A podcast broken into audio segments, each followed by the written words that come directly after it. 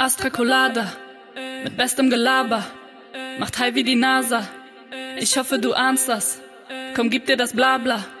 Im Tausch gegen Karma, als einen guten Starter. In deinen neuen Tag, ja. Es ist Donnerstag, der 2. Februar. Wir befinden uns in der Astra-Stube. Es ist Astra Colada-Zeit.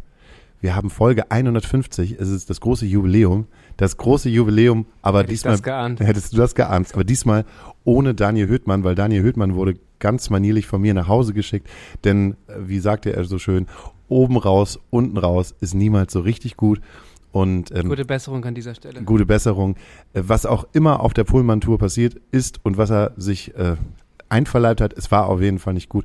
Und jetzt sitze ich hier, ich will nicht sagen, nicht nur mit dem Gast, sondern ich sitze mit unserem wundervollen Thomas Lingstedt vor mir, ganz alleine. Wir haben so ein sehr, ähm, wie soll man sagen, es ist sehr, es ist jetzt sehr privat. Und ich, ich habe jetzt gerade Angst, jetzt da, wo Daniel nicht da ist, und eigentlich der Bezug ja von dir zu mir eher über Daniel kommt und dann jetzt nicht so als Puffer mit dabei ist und ich halt ein paar intelligente Fragen stellen kann und mich dann zurücklegen kann, haben wir jetzt irgendwie so ein sehr privates Gespräch und ich bin aufgeregt. Das macht überhaupt gar nichts. Einen wunderschönen guten Abend und danke, dass ich schon zum zweiten Mal hier sein durfte.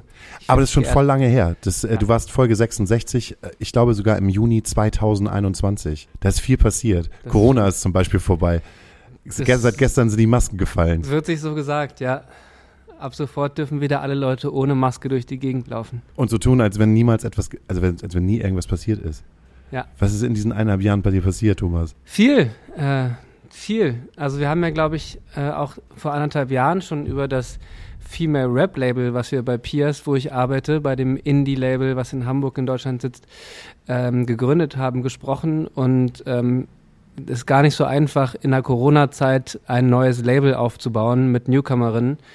Und jetzt am Ende von Corona oder hoffentlich am Ende von Corona sind wir endlich in der Situation, wo wir so richtig loslegen können, wo unsere Künstlerinnen live spielen können, wo wir irgendwie ein großes Roster an tollen Künstlerinnen haben, wo wir jede Woche tolle Musik veröffentlichen können. Und ähm, alles ist neu und aufregend und macht Spaß. Und ich freue mich, dass auf alles, was so die nächsten Monate kommt, musikalisch, beruflich.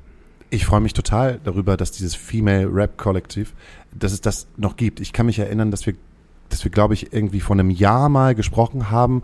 Und als wir darüber gesprochen haben, war es so, ja, ob das noch so weitergeht, wie es jetzt gerade weitergeht, das steht so auf der Kippe. Und jetzt, wo du halt jetzt im Jahre 23 sagst, jetzt sind wir gerade dabei und wollen das aufbauen, freut mich das tierisch. Ja, es ist ja auch immer ein Invest und was an das man glaubt, muss aber auch immer wirtschaftlich funktionieren. Ich kann da, glaube ich, relativ transparent sagen, das sieht man ja auch, wenn man die Spotify-Zahlen, die Verkaufszahlen sieht, dass wir da jetzt noch nicht wahnsinnig viel Geld mit verdient haben und irgendwann muss es halt losgehen mit dem Geld verdienen. Aber wie gesagt, ich bin optimistisch, dass es 2023 endlich soweit sein wird. Bist du Head of? Unsere Labelchefin ist quasi Lina Burghausen. Äh, Lina Burghausen hat ähm, vor vier Jahren inzwischen den Blog 365 Female MCs ins Leben, Leben gerufen, in dem sie, auf dem sie äh, ein Jahr lang 365 Rapperinnen vorgestellt hat, der, die es auf der ganzen Welt gibt. Und ähm, diesen Blog gibt es immer noch. Da sind inzwischen über 1200 Rapperinnen vorgestellt worden. Sie hat das inzwischen abgegeben und Lina wurde von mir gefragt, ob wir dieses Label, äh, ob wir diesen Blog nicht verlängern und ausbauen möchten äh, und zu einem Label machen wollen. Und Lina sitzt in Leipzig, beziehungsweise gerade hat sie den Luxus, dass sie auf La Gomera arbeitet. Die hat sich, hat sich ihr Homeoffice nach La Gomera gebaut. Schöne Grüße, sollte sie das hier hören. Und ist externe Labelchefin und A&R von 365XX, so heißt dieses Label. Und ich bin bei Pias Projektmanager äh, in-house und kümmere mich um alles, was hinter den Kulissen passiert, um Produktanlagen, um Marketing, um strategische Ausrichtung, äh, alles, was nicht rein die Musik und ähm, das Kreative der Musik betrifft. Wie viele Girls habt ihr denn jetzt am Start? Insgesamt acht. Acht aktive Künstlerinnen, wenn ich das richtig auf dem Schirm habe. Ja. Ich weiß, dass Maribu bei euch ist. Genau, Maribu ist bei uns. Die bringt am 10. März ihr Debütalbum Slaybay raus. Ähm, wir haben Satari bei uns, die ihre neue EP Cyberpunch ähm, demnächst veröffentlicht. Wir haben eine neue Künstlerin gesigned, ähm, eine Pop-Künstlerin, die heißt Carrie, ist aus Leipzig und hat letzte Woche Freitag ähm, ihre Debütsingle bei uns Stockfinster veröffentlicht. Wir haben eine jetzt in Darmstadt lebende äh, Rapperin Mimi, ähm, die ihr Debütalbum im April bei uns veröffentlichen wird. Ähm, wir haben DP, die wahrscheinlich eine der besten genderunabhängig äh, agierenden Künstlerinnen, Künstlern in Deutschland gerade im Rap ist. Also super viele unterschiedliche Charaktere, super viel Qualität, die bei 365XX erscheint. Das ist geil, dass du halt auch immer nach jedem Satz nochmal sagst, es ist 365XX. Dafür guter, bin ich, dafür bin ich hergekommen, um, um diese drei, drei Ziffern und die zwei Buchstaben ähm, oder den einen Buchstaben, der doppelt kommt, so oft wie möglich ins Mikro zu sagen. und, und gegen den, gegen den, äh, gegen den Dry January zu saufen, denn wir haben ja, endlich ist das Februar und das ist das erste Mal auch heute mit mir zusammen einen kleinen Mate mit Wodka trinken. Prost. Was hart für dich? Der Januar? Na, ehrlicherweise ist es ja so, dass man je länger der, das ist, dass man sich die ersten das Gestotter schneidest du raus, ne? Ja, auf jeden Fall. Ich lasse dem, die meisten Gäste immer ziemlich gut aussehen. Das ist gut. Es ist ja so, dass man die ersten zwei, drei Wochen von so einem Dry January ein bisschen mit sich kämpft und so motiviert ist, Neujahrsvorsätze umzusetzen und sich zwingen muss, nüchtern zu bleiben. Und nach zwei, drei Wochen setzt dann erst der Effekt ein, dass man sich auch wohlfühlt mit der Nüchternheit und dass man sich denkt, das würde ich jetzt aber auch viel länger noch hinkriegen. Und dann gibt's so nur einen Tag die Woche, an dem man sich denkt, boah, jetzt in eine Bar gehen und wirklich fünf Bier trinken. Das wäre schön. Und das Problem ist, wenn man das einmal gemacht hat, dann ist man wieder komplett raus und hat diesen Gedanken, ich fühle mich total wohl, gerade nüchtern zu sein und ich könnte das noch drei, vier, fünf Monate durchziehen, den, der ist dann komplett weg.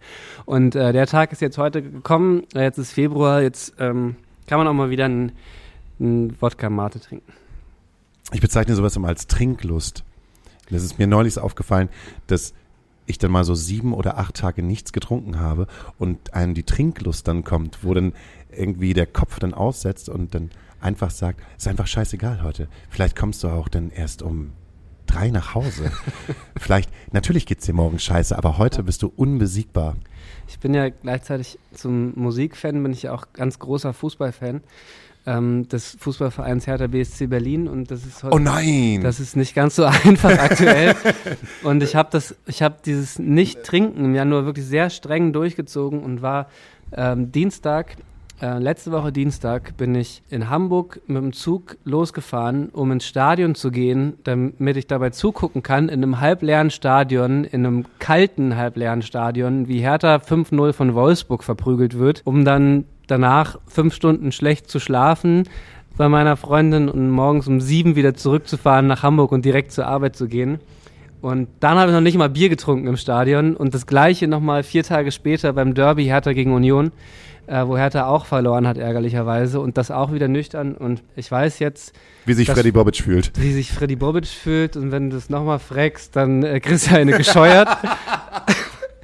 Ja, die große Aber Frage ja. ist und sozusagen, ist Hertha BSC der neue HSV? Den HSV habe ich noch nie nüchtern ertragen. Bei Hertha hat es ab und zu funktioniert, bisher nur jetzt diesen Januar nicht. Ich wusste nicht, dass du so, so harter Fußballfan bist. Richtig doll. Wie, wie lässt sich das mit deinem Leben vereinbaren? Und gerade halt, dass man sich dann auch so einen Verein sucht, der, sagen wir mal, die letzten drei, vier Jahre jetzt nicht mit also nicht so geglänzt hat. Wie lange ist das her, dass Jürgen Klinsmann da als, als, als, als, als Retter für, für drei Spieltage gewesen ist? Ist das schon fünf Jahre her?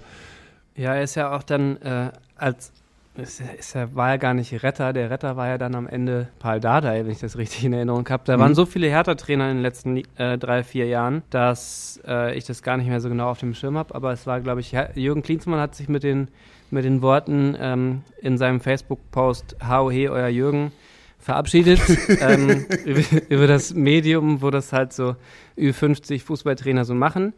Äh, war ganz legendär und gen generell muss man einfach sagen, dass man als Hertha-Fan auch wahrscheinlich leicht masochistisch veranlagt sein muss, um das durchzustehen. Aber Bayern-Fan sein kann ja jeder. Zehnmal in Folge Meister. Ich glaube, wer, wer heute als Kind groß wird, warum sollte ein Kind heutzutage, wenn es nicht gerade über die Familie kommt, Fan von irgendeinem Verein als Bayern sein, sondern man will Fan, Fan sein von denen, die gewinnen und so. Und ich bin 1900, ich war auch als Kind Bayern-Fan, Jetzt habe ich es einmal gesagt, weil, ich, weil wir eine Tante in München hatten, die mich auch mitgenommen hat ins Olympiastadion und weil Bayern natürlich damals auch viel gewonnen hat. Nicht so oft wie jetzt, aber schon auch oft genug. Und als Kind schließt man sich denen an, die viel gewinnen. Und ähm, dann wurde ich 1999 mit der Fußballmannschaft vom Dorf damals in Sachsen-Anhalt sind wir zum Saisonabschluss ins Olympiastadion gefahren. Hertha gegen Dortmund. Hertha hat 3-0 verloren und, und ich war in Gabor Kirai mit seiner Schlabberhose und Sebastian Deißler und diese Hertha-Mannschaft verliebt. Haben mir einen Gabor Kirai-Schal gekauft und war von da an dann Hertha-Fan. Seit 1999. Ah, Kirai war dieser geile Torhüter, dem scheißegal gewesen ist, ob es Sommer ist oder ob es Winter ist, hat er immer, diese, immer die graue Jogginghose. Diese graue Jogginghose an. Oh, da von dem fand ich, den fand ich einfach nur, einfach nur nice. Und es gab, und ich habe ähm, ein Bravo Sport Interview von ihm ausgeschnitten. Ähm, da wurde er gefragt, was sein größter Wunsch als Fußballer wäre. Und er hat gesagt, er möchte gerne in einem Fußballspiel den Ball an die eigene Torlatte werfen und zu seinem Mitspieler damit passen. das wäre sein Wunsch als Fußballspieler. Und er war einfach positiv verrückt und davon gab es Danach dann nochmal Marcelinho bei Hertha und Zecke Neuendorf. Und das hat in den letzten 25 Jahren alles ganz viel Spaß gemacht als Hertha-Fan. Und jetzt macht es seit ein paar Jahren nicht mehr ganz so viel Spaß, aber manchmal kommt man halt auch gar nicht für die Qualität auf dem, auf dem Feld ins Stadion, sondern um sich mit Leuten zu treffen, die man gern mag. Und davon gibt es im Olympiastadion für mich inzwischen relativ viele. Also, du bist durch und durch Fußballfan. Aber du spielst jetzt keinen Fußball mehr, oder? Spielt alte Herren bei St. Pauli, dritte alte Herren. Geht da noch was für die erste oder? Für die erste alte Herren vielleicht, äh, für, für die erste Profimannschaft so schnell nicht, glaube ich. Ich bin aber motiviert genug zu sagen, dass ich auch da gern gewinne. Und momentan spielen wir ganz gut. Wir haben eine ganze Weile natürlich auch die, die WM-Pause gehabt, äh, aber und fangen erst Ende Februar wieder an. Aber es macht Spaß, mit denen zu spielen und wir spielen gut. Ich kenne dich oder habe dich kennengelernt als ziemlich awaren Typ. Und du arbeitest zum Großteil mit ziemlich, ziemlich vielen, vielen Frauen und diversen Menschen zusammen, die vielleicht über Fußball eine ganz andere Meinung haben. Äh, würdest, also ist es ein Problem für dich, halt auch von dir aus zu sagen, du, ich bin jetzt hier eigentlich vom Herzen halt aus sehr Fußballfan? Eine Sportart, die vielleicht nicht für was anderes steht, aber wo man immer so diesen, diesen Beigeschmack hat, das ist ein äh, relativ toxischer Männersport. Gibt es da, gibt's da Breitseite und sagt man, ja, so, Thomas, also, hätte ich jetzt von dir jetzt überhaupt nicht gedacht. So wie ich jetzt gerade, was, Thomas, hätte ich überhaupt gar nicht von dir gedacht. Nee, andersrum. Man kann auch gerade zum Beispiel als Hertha-Fan oder sagen wir mal noch schlimmer als Dynamo Dresden-Fan, ähm, ist es ganz wichtig, in der aktiven Fanszene aware oder woke Leute zu haben, feministische Leute, antifaschistische Leute, Fans, die, ähm, die auch politisch links aktiv sind, um sich zu positionieren, um dagegen was zu tun, um gerade den Klischees zu widersprechen. Und ich bin auch im, im Fanclub der Axel Kruse Jugend und also noch nicht so lange, erst so, ich weiß nicht wann das Spiel war, wo Hertha gegen Schalke im DFB-Pokal gespielt hat und der Hertha, der schwarze Hertha-Spieler Jordan Torunariga hat eine rote Karte bekommen, nachdem er während des Spiels von Schalke-Fans rassistisch beleidigt wurde. Und dann hat er eine Getränkekiste geworfen und äh, ist mit Rot vom Platz ge ge geworfen worden. Und im Nachgang beim nächsten Hertha Heimspiel im Olympiastadion hat er der kle relativ kleine Fanclub der Axel Kruse Jugend, die damals, glaube ich, knapp 100 MitgliederInnen hatten oder vielleicht ein bisschen mehr, ähm, die haben für die gesamte Ostkurve äh, was schon sehr, sehr viele Menschen im Berliner Olympiastadion sind, äh, die Rückennummer von Jordan Torunariga auf A3-Papiere gedruckt und äh, verteilt, damit die äh, beim Einlauf der Mannschaft hochgehalten wurde, diese Rückennummer als antirassistisches Statement und als Support für Jordan halt. Und Hertha hat keine aktive Frauenfußballmannschaft zum Beispiel aktuell. Und die Axel Kruse Jugend hat bei einem der letzten Heimspiele im Banner hochgehalten äh, pro Frauenfußball bei Hertha BSC. Und ich finde es total wichtig, dass man unter zweifelsfrei sehr vielen stumpfen Menschen in der Kurve einfach politische Statements setzen kann. Und gerade wenn man ein äh, aktiver Fußballfan ist und sich nicht nur berieseln lässt von Sachen, die im Fernsehen läuft, sondern regelmäßig ins Stadion geht, dann kann man auch als antirassistischer, feministischer Mensch Akzente setzen, wenn man sich zusammenschließt in, in so mit, so mit Gleichgesinnten im Stadion. Ich meine, es ist zwar schon sechs Wochen her, aber oh krass, ist auch schon wieder sechs Wochen her. Aber wie hast du eigentlich dann die WM in Katar gesehen? Hast du die boykottiert?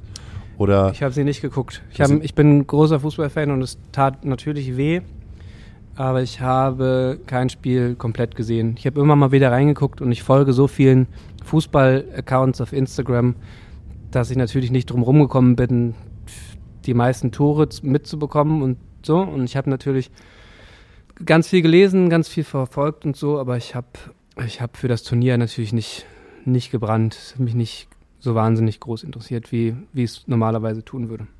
ist komisch, oder? Das ist einfach so, das ist, ist einfach so dahin geplätschert. Ja. Es ist so Wer ist nochmal Weltmeister geworden? Messi. Mhm. Messi, Messi, Messi. Der mit dem schwarzen Umhang. ja, Batman. Ja. Du, ich habe zwölf Fragen für dich vorbereitet. Das sind so kleine, süße Fragen, die vielleicht erstmal überhaupt nichts mit der Musik zu tun haben, aber vielleicht kommen wir dadurch ins Gespräch. Ähm, die kannst du einfach relativ schnell beantworten. Wenn dir eine Frage zu unangenehm ist, kannst du immer gerne sagen, weiter. Und ansonsten äh, einfach aus dem Bauch heraus äh, für das kleine Interview für zwischendurch. Das kleine Interview für zwischendurch. Das letzte Mal, dass ich völlig ausgerastet bin. Gestern, als ich erfahren habe, dass Isco doch nicht zur Union Berlin wechselt. Was? Der wechselt nicht zur Union Berlin?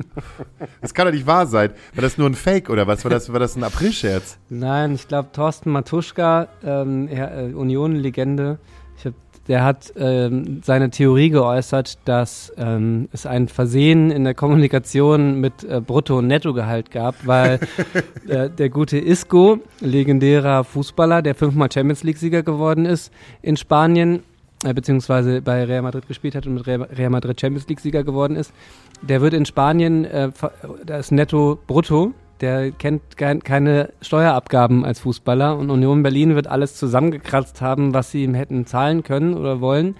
Äh, Und dann haben sie ihm, glaube ich, nach dem Medizincheck nochmal gesagt, hier, guck mal, du weißt schon, dass da ein bisschen Steuern von abkommen und am Ende landen von den, sagen wir, zwei Millionen Gehalt im Jahr äh, vielleicht nur eine Million bei dir. Und dann hat er gesagt, was? Tschüss, ich komme doch nicht, ich bleibe in Sevilla und setze, oder er ist, glaube ich, gerade vereinslos. Ich gehe nirgendwo hin. Ich äh, sitze weiter auf dem Sofa. ja, also äh, Union-Fans äh, wissen jetzt, wie sich Hertha-Fans fühlen, weil das passiert gefühlt, gefühlt bei Hertha in jeder Transferperiode, dass irgendwelche tollen Namen gehandelt werden und so. Und das wäre natürlich einer der tollsten Namen für, den, für die Bundesliga gewesen. Aber ähm, wegen so einer Lappalie gibt es jetzt kurioserweise doch keinen Transfer von Wie alt ist denn der? Ist der schon, ist der schon über 36? Nö, ach so, wegen alte Herren St. Pauli, ob er da anfangen will, meinst du? Nee, aber ob man die nochmal irgendwie äh, androhen kann, so du kommst, dafür kommst du aber immer ins Berghain, ohne anzustehen oder so. 2017 war für mich das Jahr, in dem in dem ich sehr viele Rin-Konzerte gesehen habe.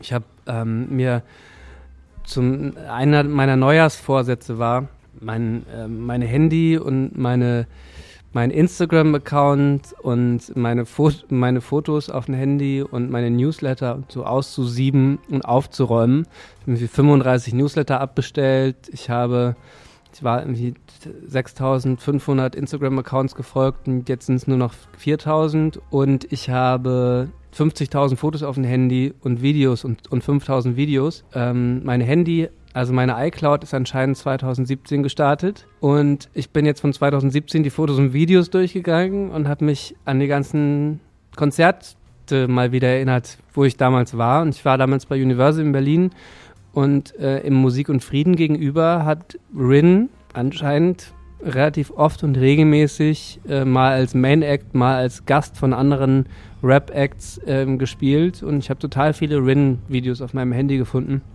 von denen ich jetzt ganz viele gelöscht habe, weil wann guckt man sich schon mal ähm, Konzertvideos von 2017, 18 und 19 nochmal an. wo man nicht selber drauf ist, mal zu gucken, wie man genau. ausgesehen hat. Ja, genau. Ja, 2027 ist für mich das Jahr, in dem ich hoffentlich das gleiche machen kann wie jetzt, nur mit mehr Gehalt. ich dürfte meinen Charakter mit drei Emojis beschreiben. Das ist auf jeden Fall der Emoji mit dem lilanen Partyhut und der lila Tröte. Die habe ich, glaube ich, noch nie benutzt. Was? Nee. Das ist mein Lieblingsemoji.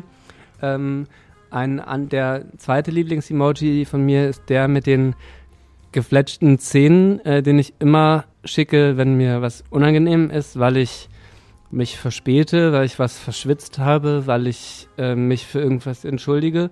Dann ist es immer ähm, der Emoji mit den Zähnen und der dritte ist der, der mit dem Heiligenschein weil ich den in demselben Zusammenhang, also ich benutze die meistens doppelt. Der gefletschte Zähne plus Heiligenschein im Sinne von bitte nimm's mir nicht übel. Das passiert nie wieder.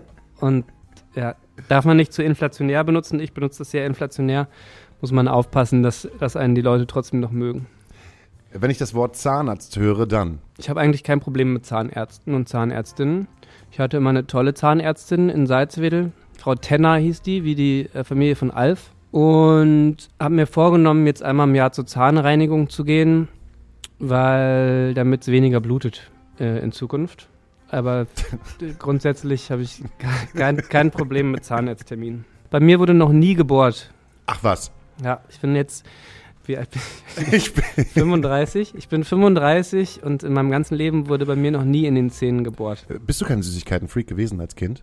Hast du nicht irgendwie Bock gehabt, äh, ganz viele äh, Center Shocks auf einmal in den Mund zu nehmen und das jeden Tag, um zu gucken, was passiert?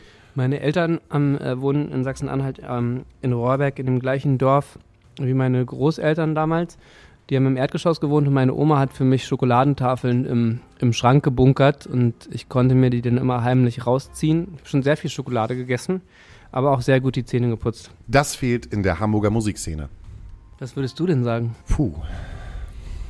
Schwere Frage, ne? Also ich glaube, Hamburg ist, was die Musikszene angeht, ähm, total verwöhnt und ich habe vorher in Berlin gewohnt und da gibt es alles in sehr viel und ich würde sagen, die ganzen guten Sachen gibt es in Hamburg auch. Also eine sehr tolle, schöne Clubdichte, also eine gute Dichte von guten Clubs.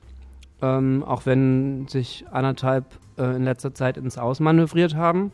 Es gibt wohl auch, obwohl ich da nicht so aktiv bin, Techno-Clubs, in die man gehen kann, auch wenn nicht in dem Ausmaß wie in Berlin. Ähm, es gibt viele tolle Bands. Es gibt KünstlerInnen, die nach Berlin gehen und wieder zurückkommen, äh, weil sie sich hier wohler fühlen. Es gibt Indie-Labels, es gibt mit Warner ein Major-Label, es gibt eigentlich alles, was man sich so wünscht, oder?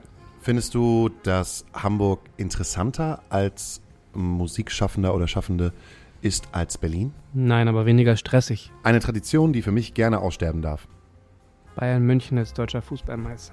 Oh ja, ich finde es, da sind wir schon wieder beim Fußball, ne? Ja. Ich finde es gerade so grandios, dass sie dreimal hintereinander 1 zu 1 gespielt haben und auf einmal sechs Mannschaften die Möglichkeit haben, innerhalb eines Sieges äh, deutscher Meister zu werden. Das ist fantastisch. Ja, das Problem ist nur, dass jetzt die Vereine mit den Hufen scharren und dahinter sind wie, also Wolfsburg jetzt gerade nicht, weil sie, also sie haben, glaube ich, gegen Bremen das erste Mal seit zehn Spielen verloren, aber so Wolfsburg, Hoffenheim, Leipzig, Hoffenheim ja auch nicht, aber Leipzig, Wolfsburg, einfach so Vereine und inklusive Union ähm, als Hertha-Fan, denen ich das auch nicht so richtig gönne, deutscher Fußballmeister zu werden. Aber ich gönne das Dortmund, ich gönne das Freiburg und ich gönne das Frankfurt und ich hoffe, einer der drei Vereine wird dieses Jahr deutscher Fußballmeister. Eine Idee von mir, die ich mir eigentlich hätte patentieren lassen müssen. Ich könnte sagen, ein Female Rap Label zu gründen, aber das würde ja bedeuten, dass es keine anderen Female Rap Labels äh, gibt. Oder würde das bedeuten, wenn ich das patentieren lasse, würde es das bedeuten, dass ich jedes Mal Geld bekomme, wenn andere Leute Female Rap Labels gründen? das hat so ein bisschen eher damit zu tun. Das gibt's zwar schon, aber ich hatte als Erste die Idee. Das habe ich ganz oft, das Gefühl, ohne jetzt angeben zu wollen. Streichhölzer, Licht, Toaster. ja, habe alles ich erfunden. Ähm, jetzt ist es mal raus. Auf einer Party bin ich die Person, die. Die am Ende des Abends wahrscheinlich jede einzelne Person umarmt hat. Ich weiß, es gibt auf jeder Party ganz viele Leute, die nicht gern umarmt werden, aber ich kriege jedes Mal, wenn ich auf Partys bin oder wenn ich unter Menschen bin, ganz große Euphorie durch die anwesenden Menschen, die ich mag. Und das führt dazu, dass ich wahrscheinlich jede einzelne Person auf jeder Party am Ende des Abends umarmt habe. Da mache ich mal einen kleinen Strich dahinter und komme auf diese Frage zurück gleich. Hätte ich eine Band, würde sie Punkt, Punkt, Punkt heißen. Clinch vermutlich. Das ist, ähm, oh, das ist ein guter Name. Ja, jetzt, äh, jetzt ist es aber raus, jetzt habe ich es verraten.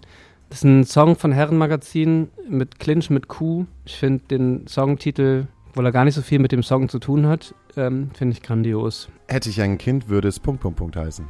Liam, Liam Linkstedt. Als alter Oasis-Fan? Ja. Und ähm, und auch wegen Oasis, wenn es ein Mädchen werden würde, würde sie auch Laila heißen, wegen des Oasis-Songs.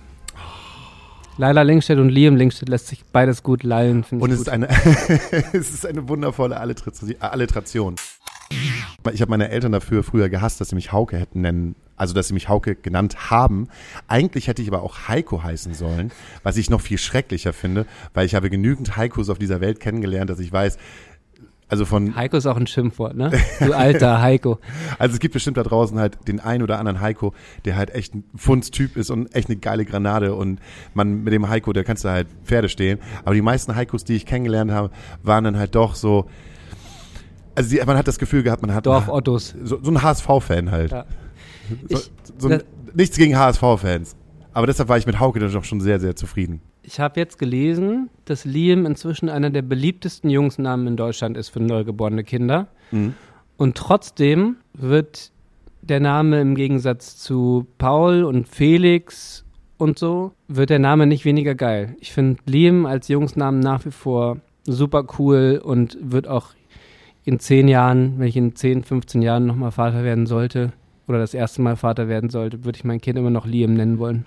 Und du hast auch den Vorteil, dass dein Kind wegen seinem Namen erstmal nicht gemobbt wird. Weil ich finde, das ist so ein, so ein Name, den mobbst du nicht. Da machst du keinen, da machst du keinen dummen Spitznamen draus, sondern der ist halt einfach, Von Geburt an cool. der ist von Geburt an cool. Anders jetzt zum Beispiel wie bei Hauke. Bei Hauke kannst du auf jeden Fall als Erst- bis Viertklässler richtig durch den Kakao ziehen. Dürfen die Eltern nicht nach Bayern ziehen? Hauke. Äh, Ich hatte auch noch meine beste Freundin, die hieß damals Frauke. Und deshalb, deshalb kam immer aus der letzten Reihe von den großen Kids dann immer dieses Hauke und Frauke hauen auf die Pauke. Oh, ist das unangenehm. Das ist richtig unangenehm. Natürlich, wenn ich mir, wenn ich das jetzt höre, dann geht es mir jetzt einfach nur auf den Keks und auf den Sack. Aber früher hat mich das richtig verletzt, dass die Kinder einfach aus meinem Namen irgendwie alles, alles gemacht haben. Oder auch gerne Hulke. Richtig, richtig schlimm. Ja. Deshalb wollte ich wollte damals immer irgendwie einen geilen amerikanischen Namen haben, sowas wie Mike. Ich habe auch meine, meine Mutter immer gefragt, warum, warum hat sie mich nicht Mike. Jetzt bin ich wieder, auch wiederum froh, dass sie mich nicht Mike genannt hat. Aber ich hab, bin dann echt hingegangen und bin, äh, ich bin echt teilweise hingegangen und habe gesagt, Mama, das kann doch nicht wahr sein. Warum habt ihr mir diesen Namen gegeben?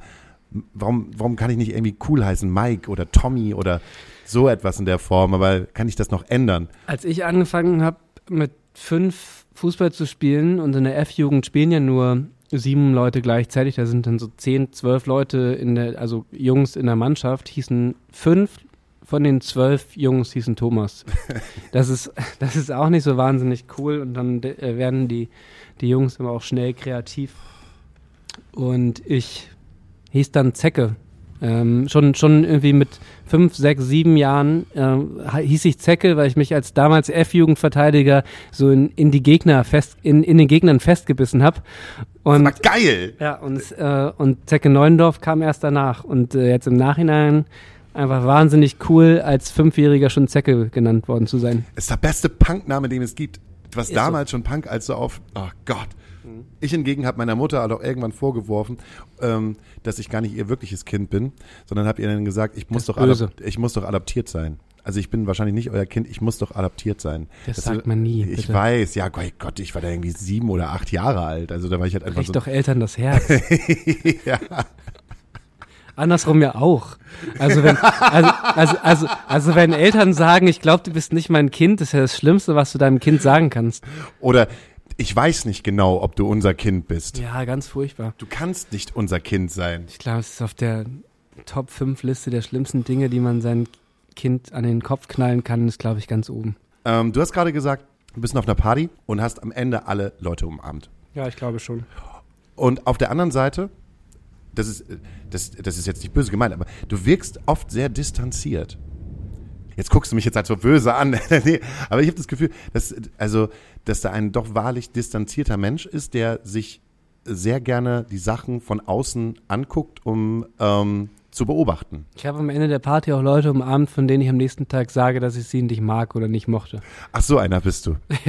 ja, weiß ich nicht. Ich bin dann halt, wie gesagt, ich bin wahnsinnig, ich werde wahnsinnig schnell emotional angestachelt und aufgepeitscht von Leuten, über deren Anwesenheit ich mich freue. Und das führt dazu, dass ich auch alle anderen, ob ich sie leiden kann oder nicht, dann in dem Moment in mein Herz schließe und mit dran teilhaben will an meiner Euphorie. Ich bin einfach so, so. Men, Mensch, also Leute, die ich gern mag, die in meiner Umgebung sind, die knipsen mich einfach an und das führt dazu, dass ich auch die Leute, die ich eigentlich nicht mag, dann, dass ich mit denen besser klarkomme.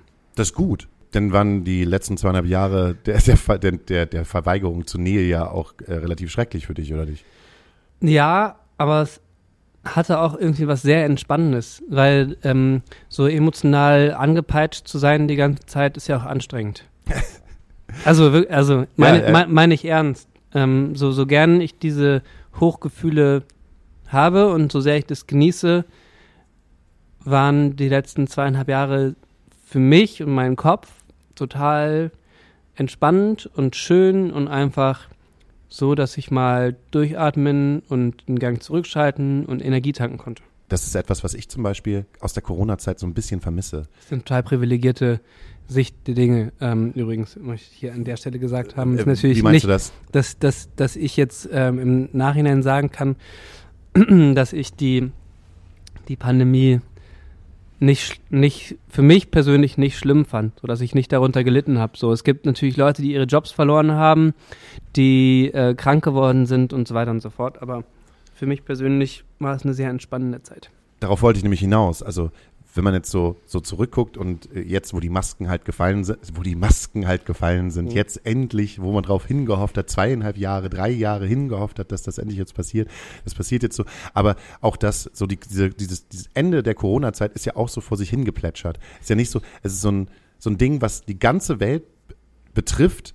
Alle äh, haben die Arschkarte gezogen, aber es gibt nicht am Ende dieses äh, Independence Day, wir haben die Außerirdischen besiegt, das Feuerwerk geht nach oben, es geht wieder weiter. Sondern es ist einfach so ausgeplätschert. Ja. Also du hast nach links irgendwelche rechten Rufe, so das kann doch jetzt nicht wahr sein, jetzt kann doch die Pandemie nicht zu Ende sein, wir haben trotzdem eine Diktatur, was sollen wir jetzt auf dem Montag irgendwie machen, gegen was sollen wir jetzt überhaupt protestieren, oh Manno, was können wir jetzt, ah ja, cool, Klimaaktivisten, äh, äh, gendern und so, vielleicht nehmen wir das halt irgendwie mit. So.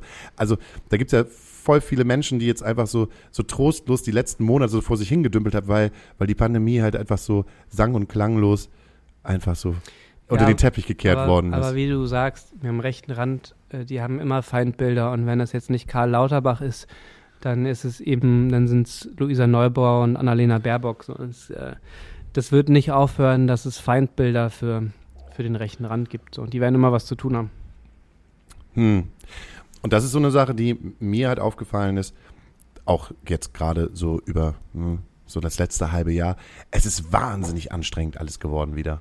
Also jetzt, wo, wo alles, wo der Alltag wieder Fahrt aufnimmt, wo man selber wieder auch in so einem Fluss ist, habe ich das Gefühl, es dreht sich viel schneller als noch vor der Pandemie. Und ich frage mich mal die ganze Zeit, liegt es an mir, der zweieinhalb Jahre älter geworden ist und auch ähm, an die 40 gekratzt hat und vielleicht dann auch gar nicht mehr so die Power hat wie so ein junger, agiler, 20-jähriger Mensch?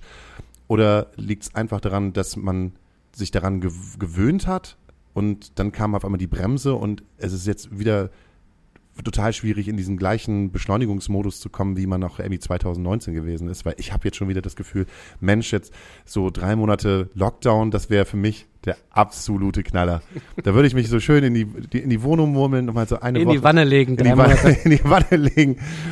Schön eine Kerze an und Rotwein eingeschenkt und schön drei Monate in die Wanne. richtig. Man, man darf sich bei niemandem melden. Also man kann sich schon bei jemandem melden, aber keiner muss mehr vorbeikommen. Du musst den sozialen Kontakt ja erstmal nicht mehr so richtig pflegen, weil ja, äh, darfst ja nur irgendwie äh, mit deinen Leuten da zu Hause sein, die da sowieso sind. Äh, bist zu nichts gezwungen und kannst erstmal naja, nicht wieder, man kann, man kann erstmal wieder richtig Mensch sein, will ich nicht sagen, aber du bist halt nicht so gezwungen, in, in diesem, in diesem Hamsterrad mitzulaufen. Weil ich finde schon, dieses, auch, auch gerade im Musikbusiness, wenn, wenn das Hamsterrad anfängt wieder zu laufen, habe ich das Gefühl, du kommst nicht mehr mit. Ich komme nicht mehr mit. Du musst mitschreiben, damit du, damit du dich dran erinnerst, auf welchem Konzert du vorgestern warst. Und nicht mal das, sondern auch die Corona-Pandemie hat ja sowieso durch Social Media und durch diesen Wechsel von Instagram auf TikTok und das Durchbrechen von TikTok ganz neue KünstlerInnen eine Möglichkeit gegeben, eine Plattform zu geben für einen Durchbruch. Und es sind gerade so viele Bands und Musikerinnen am Start aus einer neuen Generation, wo ich selber sage, boah, ich, ey, ich komme nicht mehr mit, ich bin voll raus, ich kann mich nirgendwo mehr heften, kann mir, kann mir irgendjemand mal so einen Punkt geben, wo, wo, wo ich sagen kann, ah ja, ich komme mit, ähm, ja, kannte ich auch schon vor drei Jahren, wie vor drei Jahren, das Ding ist auch schon längst out. Also ich fühle mich das erste Mal, äh, dass ich auf der Party jetzt draußen stehe. Ich war mal ein Teil davon, ich bin reingekommen, relativ früh, schon ohne Mutti-Zettel, habe da eine, eine relativ lange Zeit drauf getanzt und jetzt ist es aber so, dass äh, ich aus Versehen rausgegangen bin, äh, aus, dem, aus dem Notausgang, der Notausgang ist zugegangen Und jetzt äh, ist der Türsteher da vorne. Ich bin hinten rumgegangen, will, wieder rein durch die Einge Haupteingangstür, aber der Türsteher sagt so, nee, du, tu mir leid. Also das, also ist eigentlich eine, ist eigentlich eine U30-Party. Also ich arbeite ja in einem Indie-Label und ich sehe das auch, wenn wir vor, vor der Pandemie 2019 an einem Freitag drei Alben veröffentlicht haben, dann sind es jetzt, und also drei Alben und fünf gute Singles, dann sind es jetzt sieben Alben und zwölf gute Singles. Und es sind die ganzen guten Bands, die es vor Corona schon gab, die hatten, haben drei Jahre pausiert. Und dann sind noch die ganzen Bands, die sich zwischendurch gegründet haben, die einfach Zeit hatten, ähm, Musik aufzunehmen, sich auszuprobieren, in ihrem Schlafzimmer oder in ihren Proberäumen irgendwie mal ein bisschen was zu machen. Die haben jetzt die Musik fertig und wollen sie veröffentlichen und es sind auf einmal dreimal so viele Acts da, die Musik raushauen können, plus die Tatsache, dass Musik zu veröffentlichen, also gerade digital zu veröffentlichen, über, über ähm, Vertriebsdienstleistungen, die es jetzt gibt, viel einfacher geworden ist. So, du brauchst kein Label mehr, du kannst einfach ähm, diese Dienstleistungen anschreiben, ähm, 80% Share ziehen, die kriegen 10, 20% Share und dann ist deine Musik in zwei Wochen auf der Streaming-Plattform deines Vertrauens. So, und deswegen konkurrieren gerade einfach so viel mehr Bands um die Gunst der Zuhörenden als noch vor vier Jahren und das ist für Labels äh, wie auch für Bands und KünstlerInnen total schwierig, sich da zu behaupten und äh, es wird genau wie in politischen Diskussionen so, es gewinnt immer noch der, der am lautesten schreit und das ist ein bisschen anstrengend und das ist, also, weil es gibt... Hätte ich nämlich gerade gefragt, macht es deinen Job in einem Label, also auch in einem traditionellen Label, in dem ihr drin steckt, macht es deinen Job einfacher oder schwerer? Nee, viel schwerer und gleichzeitig dem Herr zu werden, was es an Veröffentlichungen gibt und nicht unterzugehen unter dieser Flut und gleichzeitig kreativ sein zu müssen, um die einzelnen Acts in der Art und Weise zu präsentieren, dass sie in dieser Flut nicht untergehen. So quasi, ja, du musst halt für, eigentlich musst du dir die Zeit nehmen für jede Künstlerin, für jeden Künstler und definieren und rausfinden, was sie besonders macht und mit dieser Besonderheit dann das so erarbeiten, dass es auch bei den Leuten ankommt, dass dieser Act besonders ist. Und das hat Indie-Labels Indie immer ausgezeichnet und das ist nach wie vor mein Anspruch, dass wir das auch bei Peers hinkriegen. Aber ich habe das Gefühl, das ist jetzt 2023 nochmal eine Nummer anstrengender geworden, weil die Ideen müssen besser sein, weil viele Leute Ideen haben, weil viel gute Musik draußen ist und die Konkurrenz ist größer. Findest du dadurch die Musiklandschaft aufregender? Sind wir gerade in so einer Phase gekommen, wo eigentlich die Musiklandschaft super aufregend ist, weil ähm, irgendetwas wie Punk wieder entsteht, weil, weil Kids einfach drauf scheißen auf normale Wege, auf die traditionellen Wege, die wir uns so angeeignet haben in den letzten 20, 30 Jahren und dann wir sagen, dann mache ich halt meinen eigenen Scheiß. Ich habe genügend äh, äh, Freunde, die mich halt pushen auf TikTok und auf Instagram. Ähm, und ist mir scheißegal, ob jetzt ein Label dahinter ist und ich hau einfach raus. Also das ist ja, das ist ja vom Gedanken her einfach total Punk. Ja. Ähm, also ganz, ja. Macht's, stimme ich dir zu. Macht's, macht es die Musiklandschaft gerade aufregender für dich? Also ich würde meinen Job nicht machen und ich würde keinen Spaß in meinem Job machen, wenn ich die Musiklandschaft und Musik an sich nicht aufregend finden würde.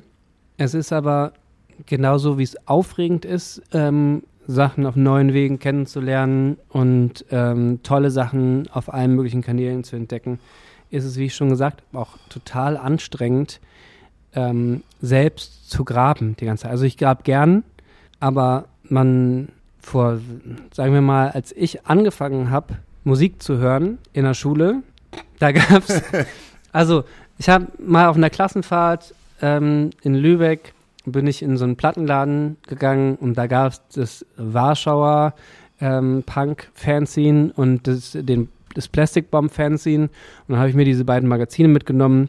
Und damals gab es schon Napster, E-Mule, Kazaa und diese ganzen Download-Plattformen.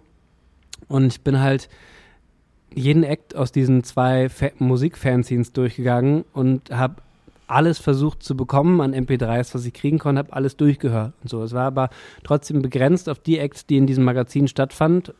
Und ich war damit die coole Sau vom Dorf, die das alles kannte und alles hatte. Aber es war halt begrenzt. Dann gab es Blogs und das Internet und äh, es gab irgendwie roteraupe.de und äh, ganz viele coole do deutsche Musikblogs und dann war die, die weil es die Vielzahl gab und weil es das Internet gab, war die Auswahl größer. Und momentan, wo man sich direkt bedient und wo jeder geile Act irgendwie in zwei Sekunden in deine TikTok-Timeline gespült werden könnte, ist einfach die Auswahl so riesig und genauso viel, also genauso viel geile Acts, wie, wie es da draußen gibt, gibt es ja auch Scheiß-Acts, die du total anstrengend und schlimm findest und die du die du dir normalerweise gar nicht anhören würdest, aber die einfach in deiner Timeline landen und wo du dich erst durchskippen musst. Das macht es halt auf eine gewisse Art und Weise auch anstrengend. Heißt das sozusagen, dass die Halbwertszeit der jungen KünstlerInnen, die jetzt gerade am Start ist, noch geringer ist als die von vor zehn Jahren? Im schlimmsten Fall ja.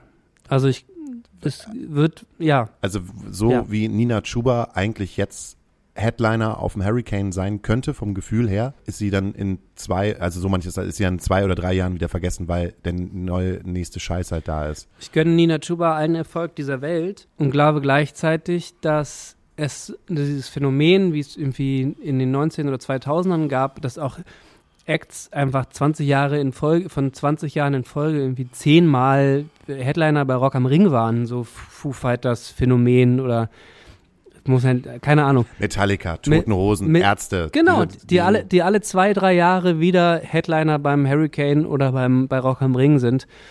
Da sehe ich 2023 keine fünf Acts, die in zehn Jahren noch Headliner von einem Festival sein werden. So. Das heißt ja sozusagen, dass an sich nicht nur die Label- und die Industrieseite auf, auf der äh, Veröffentlichungsseite verändern muss, sondern auch generell das Denken beim Booking bei Festivals.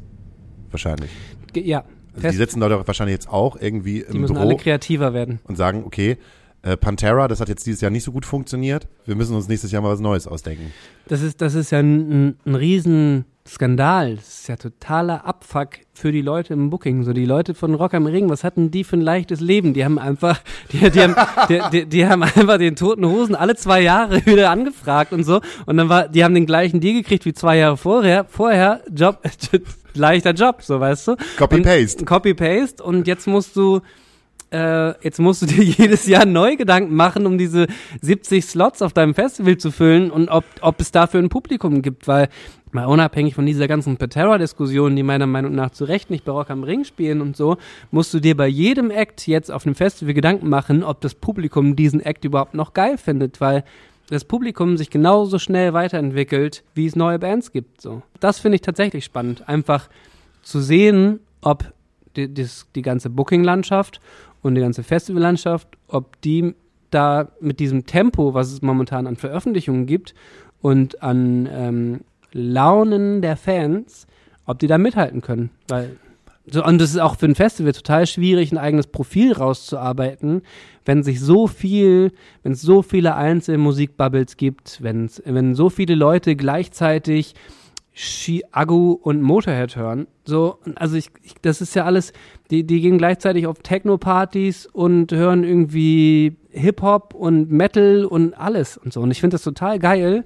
Das macht es halt auch für Festivals total schwierig. Und dann macht ja genau, und ich musste gerade darüber nachdenken, ähm, auch die Launen des Internets, äh, nehmen wir halt wieder dieses Pantera-Beispiel oder ein Beispiel von einem Menschen, der eine Zeit lang sich um äh, Puddle of Mud kümmern äh, musste. Mhm. Und das ist gar nicht mal so lange her. Und dann hat Puddle of Mud dann gesagt, okay, wir machen mal wieder ein paar Festivals in Deutschland. Und äh, irgendwann, äh, ich weiß gar nicht, wann das war, 2019 oder auf, auf, von 2019 oder auf zwei- 2020. Auf jeden Fall haben wir darüber gesprochen. Und jetzt gerade so gibt es hier gerade wieder diese 2000er-Welle, wo Limp Bizkit und Puddle of Mud und Stained und so alles wieder so hoch im Kurs ist und Ja. äh, Papa Roach. Und er hat die halt äh, wollte sie halt buchen hat, hat immer sehr gute Preise, also eigentlich so Preise, wo er gesagt hat, die wissen, bekommen. Und dann gab es diese Situation, dass Puddle of Mud ein Nirvana-Klassiker äh, in einer Radioshow live gespielt hat und der Sänger so betrunken gewesen ist, dass es zu einem Internet-Meme geworden ist und alle Festivals dann gesagt haben, ey, tun, tun uns leid, das können wir, wir können es auf einmal nicht mehr rausbringen. Ja. Und im Prinzip ist es ja genau wie das gleiche wie mit, mit äh, Fred Durst, der eine, Jetzt ein, du sie Wood, durch die Woodstock 99 Doku nicht mehr tragbar ist. Nee, ich meine, nee, das nicht, aber der ist äh, gesichtet worden äh, von irgendeiner, von irgendeiner äh, Show in, ähm, in Russland, weil so eine Russland-Tour, wo er ein Pro, Kri- pro Krim Flagge nach oben gehalten hat. Und das, das haust du dann einmal raus. Entweder ist, wird das zu etwas, was, was halt groß gemacht wird. Keine, äh, keine Ahnung, wer das denn steuert, wer diesen, diesen, diesen, so wie bei Pantera. Ich meine, dass Pantera doch sehr weiß, weißen, weißen Metal gespielt haben, das ist ja schon äh, irgendwie schon seit langer Zeit bekannt. Ja. Und wahrscheinlich halt auch diese Geschichte, die ist ja auch schon, ich weiß nicht, wie lange ist das her? Er hatte in den 90ern, glaube ich, das erste Mal so White Power Tendenzen schon. so, aber Ja. jetzt ist es gerade das Thema geworden und da musst du ja auch mal gucken, wer wie was so in seiner Freizeit oder im Backstage halt macht. Äh, und auf einmal kannst du den Ja. auf deinem Festival nicht Ist mehr aber spielen gut. lassen. Also ich finde gesagt- ich find's auch richtig gut. Und gleichzeitig kannst du, stellst du den Machine Gun Kelly hin und Machine Gun Kelly covert She Hates Me von Puddle of Mud und My Generation von Limp Bizkit und alle feiern das und keiner braucht mehr die alten Bands, weil es ja sowieso Acts wie Machine Gun Kelly gibt, der ist jetzt nicht die zwei Acts, aber vielleicht Blink 182 covert, All the Small Things, Machine Gun Kelly, wer braucht noch eine Reunion-Tour von Blink 182? Es gibt ja Machine Gun Kelly, so weißt du? Richtig. Und die Leoniden spielen im, in der Alsterdorfer Sporthalle von Weezer äh, Teenage Dirtbag. So, So. Weeters. Und dann, dann guckst du auch als Wheatus, ne? Dann muss er ja auch nicht mehr hingehen. So Ah. kannst du die Nostalgie auch bedienen. Ist schade um die ganzen alten Acts, ähm, die jetzt sich lang genug eine goldene Nase verdient haben, indem sie, indem auch Weezer, gerade äh, so Buddy Holly 20 Jahre lang durchgenudelt, jetzt, können jetzt auch die Leoniden machen. Und dann kommen wir jetzt mal wieder auf äh, die kindliche Arroganz, die ich nicht nur mit mir trage, sondern äh, auch einen Kumpel habe, der noch relativ jung ist, der ist gerade in der Schule angekommen, erste Klasse. Und äh, das ist der Fiete und der Fiete stellt immer Fragen an mich, aber unser Gast muss sie für mich beantworten. Frau Hauke, wer hat sich das eigentlich ausgedacht, dass Schule immer so früh anfängt? Das ist eine verdammt gute Frage, Fiete. Ich komme ja aus dem ehemaligen Land der Frühaufsteher Sachsen-Anhalt. ähm, das haben die jetzt irgendwann abgeschafft, diesen Marketing-Slogan für das Land Sachsen-Anhalt. Das heißt irgendwie Land der Wissenschaft oder so. Aber es ist eigentlich ein Skandal, dass Schulkinder um sechs aufstehen müssen und wie wir damals in Sachsen-Anhalt um 7.15 Uhr die erste Stunde in der Schule hatten und ich muss, also in Sachsen-Anhalt teilweise die Leute eine Stunde dem Bus ähm, zur, zur Schule gefahren sind und dann quasi seit 5 Uhr wach sind und dann äh, 7.15 Uhr eine Klausur schreiben, wo sie, wo normale Kinder, die ja nicht früh ins Bett gehen, vier Stunden geschlafen haben. Was, was hätten wir alle für gute Noten geschrieben, wenn die Schule nicht so früh anfangen würde? Ich glaube, es hängt ein bisschen damit zusammen, dass Eltern möglichst viel Zeit mit Kindern verbringen möchten und, äh, und nachmittags ähm, schon fertig sind mit der Arbeit und äh, dann die Nachmittage die Eltern mit den Kindern verbringen können. Anders kann ich mir das nicht erklären. Es gibt ja aber Nachmittagsschule. Äh, dort, wo ich äh, ein bisschen rumcoache, so zweieinhalb Tage die Woche, ähm, dort beginnt die Schule auch um acht und hört teilweise oder oft für die Kids halt auch äh, um 16 Uhr auf. Das geht nicht. Also Das ist eine Zumutung für das ist Kinder. das Gefühl, du kommst halt morgens halt da rein und bis 10 Uhr laufen alle wie Zombies rum. Also LehrerInnen, SchülerInnen, alle laufen wie Zombies rum und du bist halt dafür verantwortlich als Lehrkraft, die Kids irgendwo abzuholen und zu sagen, so, der Tag ist dein Freund, wir machen jetzt genau. etwas. Ähm, und im besten Fall äh, bekommen wir halt auch irgendetwas hin, aber es ist, es ist absolut grauenhaft. Es ist für mich halt auch grauenhaft. Also ja, ich auch bin die Lehrerinnen und Lehrer, die irgendwie um, um 7 Uhr morgens diese Kinder bespaßen zu müssen, das ist doch alles eine Zumutung. Mein, Papa, mein Papa war Lehrer sein ganzes Leben lang und ist 70 Kilometer zur Arbeit gefahren. Der war Berufsschullehrer, aber, aber das ist trotzdem, das muss einem schon liegen und Spaß machen, so früh aufzustehen. Und das, also ich verstehe Lehrer und Lehrerinnen nicht, die am liebsten ausschlafen würden und dann das Lehrersein so gern mögen, das Lehrerinnen sein, dass sie trotzdem das machen.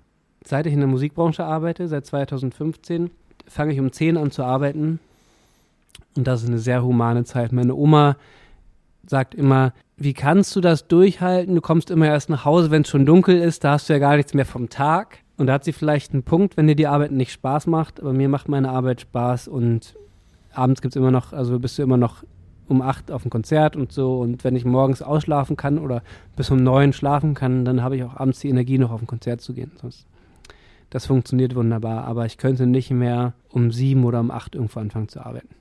Es sei, du machst ein kleines Nickerchen zwischendurch. Ich mache sehr gern Mittagsschlaf. Meine Freundin lacht mich immer dafür aus. Aber. Zur Hölle mit ihr. mit, nein.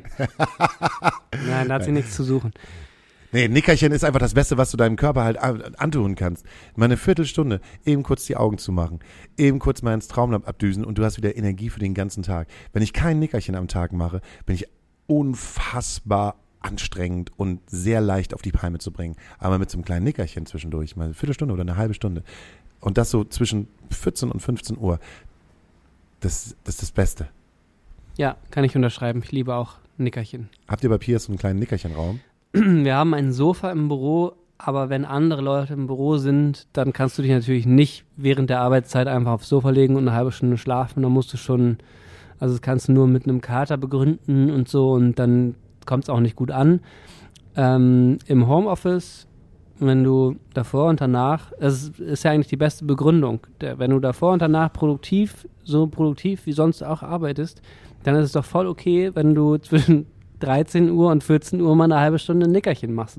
Das, also gebe ich hier offen zu, das im Homeoffice mache ich das gerne. Aber kannst du das nicht bei Pias mal eben kurz anleihen und sagst so, ey Leute, die Besenkammer da vorne, kann man nicht einen kleinen, keinen kleinen Snuselraum draus machen, eben so ein schönes kleines Bett. Jeder darf ja. so mal, mal, eine kleine halbe Stunde sich da hineinlegen und dann ist halt die Arbeitsmoral ein bisschen besser. Ich versuch's mal. also, ähm, okay, dann äh, einmal den heißesten Tipp von deinem Label, von dem Female Label, jetzt für Freitag? Was müssen sich, müssen sich die Leute anhören? Jetzt morgen ja. ähm, unbedingt die Single Blüte von Mimi, mit, äh, mit der das neue Album oder das Debütalbum von Mimi M-I-M-I-I angekündigt wird. Aber gern auch die, ähm, die Singles der vergangenen Wochen Stockfinster von Carrie, Goldregen von Satari und Ganz raus von Maribu. Wann geht das Ganze live? Sind die, sind die drei unterwegs? Maribu tourt tatsächlich in aktuell erstmal vier Städten. Spielt im Übel und Gefährlich Ende April. Und dann, glaube ich, Berlin, Köln. Frage mich nicht, wo die vierte Stadt ist. Oh, Maribu macht alleine Übel und Gefährlich? Erste Headliner-Tour. Ist Überragend, holt euch alle Tickets fürs Übel und Gefährlich. Oh, ich freue mich so sehr für sie, dass sie das Übel und Gefährlich spielt. Es freut mich so sehr. Ja. Geil, das zu hören. Also ich habe jetzt gedacht, dass du jetzt so sagst, ja, hier kleiner 150er Club oder so. Nix, übel und gefährlich. Bam. Think, think big. Voll, weil als wir uns kennengelernt, als du das letzte Mal da warst, war Maribo noch so ein, also so ein, naja, ist es immer noch ein Aufbauthema, aber so ein, so ein richtiges Aufbauthema. Und das zu hören, dass ihr da groß rangeht und es übel und gefährlich geht, finde ich mega geil. Ja, die, da, damals kam die, ähm, die EP Bitch Talk bei 365XX raus, war eine der ersten Releases, die wir hatten, also so größere Releases mit der EP. Und jetzt gibt es das Debütalbum ähm, zwei Jahre später und es ist total spannend. Es ist einer der, der spannendsten Dinge in meinem Job, Künstlerinnen wie Maribu dabei zuzugucken, wie sie wachsen und wie sie Fans gewinnen und wie sie FollowerInnen gewinnen und wie sie Konzerte spielen, die immer vor immer, immer mehr Leuten stattfinden. Und man macht sich ja immer so, oder Künstlerinnen machen sich immer so abhängig von Streaming-Plattformen und Playlist und so, aber es war meiner Meinung nach so ein großer Moment in der, in der Zeit unseres Female Rap Labels, dass wir das vor fast zwei Wochen hat Spotify die Hyperpop Deutschland Playlist ins Leben gerufen. Und wir haben Maribu immer nicht als Rap-Künstlerin versucht zu vermarkten, sondern als Hyperpop-Künstlerin, weil Hyperpop die Musikrichtung ist äh, mit diesem Distorted Sound, mit, äh, mit schnellen Elektrobeats, äh, mit Cuteness, so mit mit Lollipop äh, Zuckerwatte Sound so und also mit diesem Hyperpop Sound hat sie halt sehr innovativ versucht einfach, also sie hat sich in diesen Sound verliebt und hat halt versucht, diesen Sound durchzuziehen, egal wie gerade die restliche Musiklandschaft war. Und das finden wir halt so geil bei einem Indie-Label wie Pierce und bei 365XX, dass wir die Künstlerinnen und die Talente der Künstler und Künstlerinnen erkennen und die so machen lassen, statt zu sagen, so guck mal, was gerade auf TikTok funktioniert und was in der Deutschrap brandneuen Modus Mio Play Playlist funktioniert, mach doch mal Song unter zwei Minuten und Refrain direkt in den ersten zehn Sekunden. So, wir haben Maribu gesehen, wie sie Hyperpop für sich entdeckt, sich in Hyperpop verliebt, Hyperpop selbst produziert. Und zwei Jahre später macht Spotify eine Playlist, die heißt hyperpop.de Maribu ist, äh, da sind Domitianer drin und Chiagu und Nina Chuba, aber sind drei Songs von Maribu drin. Unter anderem die Mausipop-Version, die gepitchte Version ihrer äh, Dezember-Single äh, Walkie Talkie Booty Call. Und diese Playlist hatte, als sie, also ich habe die dann entdeckt, dann hatte sie irgendwie 15 FollowerInnen. Jetzt steht die bei dreieinhalbtausend FollowerInnen zwei Wochen später. Spotify pusht da rein, merkt, es funktioniert und die drei Maribu-Songs in dieser Playlist, die wachsen und wachsen und wachsen und werden gestreamt, immer mehr gestreamt und es kommt genau zum richtigen Zeitpunkt. Und es war einfach so, du, du hoffst immer jede Woche Freitag irgendwie in diesen großen Spotify-Playlists drin zu sein. In Deutschland brandneu, in New Music Friday und so. Und dann kommt Spotify und macht einfach die Playlist für deine Musik und füttert die und will, dass da Leute draufkommen, weil sie das, weil Spotify das Gefühl hat, ähm, sie brauchen diese Playlist, weil es gibt die Fans dafür. Also, und unsere Künstlerin wusste, dass es die Fans dafür gibt, bevor Spotify das wusste. Und das war total der schöne, wichtige und gute Moment. Wir haben eine Playlist, die heißt Astra Colada nach der Süd. Die gibt es auf Spotify. Äh, die hat äh, leider noch keine 3000 Follower. Aber trotzdem ist es äh, der Soundtrack zum Podcast. Und jeder unserer Gäste ähm, darf sich da den ein oder anderen Song drauf wünschen. Wie du zum Beispiel. Yay. Das ist der zweite, zweite Grund, warum ich hergekommen bin. Ja. Der erste, erste Grund war, äh, je, alle fünf Minuten 365xx zu sagen. Und der zweite Grund war, ich darf mir Musik wünschen. Ey, ich, ich nenne sogar, ich nenne sogar die, die, die Episode so. Bitte was? Die, ich nenne sogar die Episode so. 365xx. Yay! ich so. selber sag's ja auch immer falsch. Ich will mal 36 bla, äh, aber jetzt. Im Endeffekt ist mir Wumpe, wie die Leute dieses Label nennen. Englisch, Deutsch, Spanisch, äh, Portugiesisch, alles scheißegal, solange die Künstlerinnen gehört werden. Und deswegen möchte ich gern die angesprochenen vier aktuellsten Singles von unseren Künstlerinnen auf der Playlist haben. Von Maribu, weil ich gerade drüber geredet habe, gern die Mausi-Pop-Version von Walkie Talkie Booty Call. Mhm. Ähm, von Mimi, aber es ist erst morgen, kommt erst morgen raus, ähm, der Song Blüte von Carrie Stockfinster und Goldregen von Satari. Sehr gut. Und ich packe da drauf äh, von äh, Foxjaw The Saddest Song Ever und äh, von einer Band, die ich seit Ewigkeiten nicht mehr gehört habe, von Does It Offend You Yeah, äh, Being Bad Feels Pretty Good. Und somit sage ich, ey Thomas, das war voll der schöne, nette, leichte Podcast nebenbei. Ich freue mich total. Ging voll schnell vorbei. Zack, und da ist die Stunde weg. Ja. Darf das immer nur eine Stunde gehen?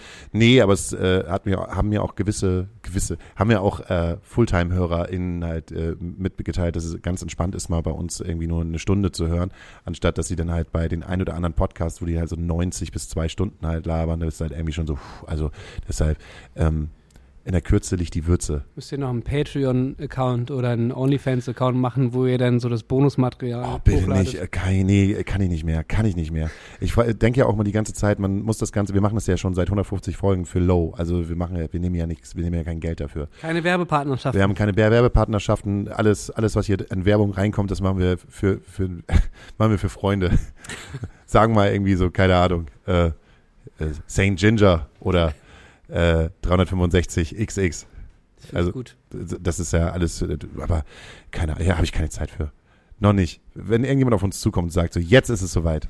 Das ist ja auch, solange ihr euch da selbst bei wohlfühlt, ist das ja schön, weil der Podcast-Markt ist ja genauso wie der Musikmarkt. Es gibt, als ihr angefangen habt, heute ist die 150. Folge, ähm, vor 150 Folgen gab es 150 Podcasts weniger in Deutschland und du musst dich ja, musst ja als Podcast heutzutage so besonders sein, so cool, was Uniques haben und so weiter und so fort. Es ist halt immer schwieriger, sich als Podcast zu positionieren, äh, zu behaupten, aufzufallen und so.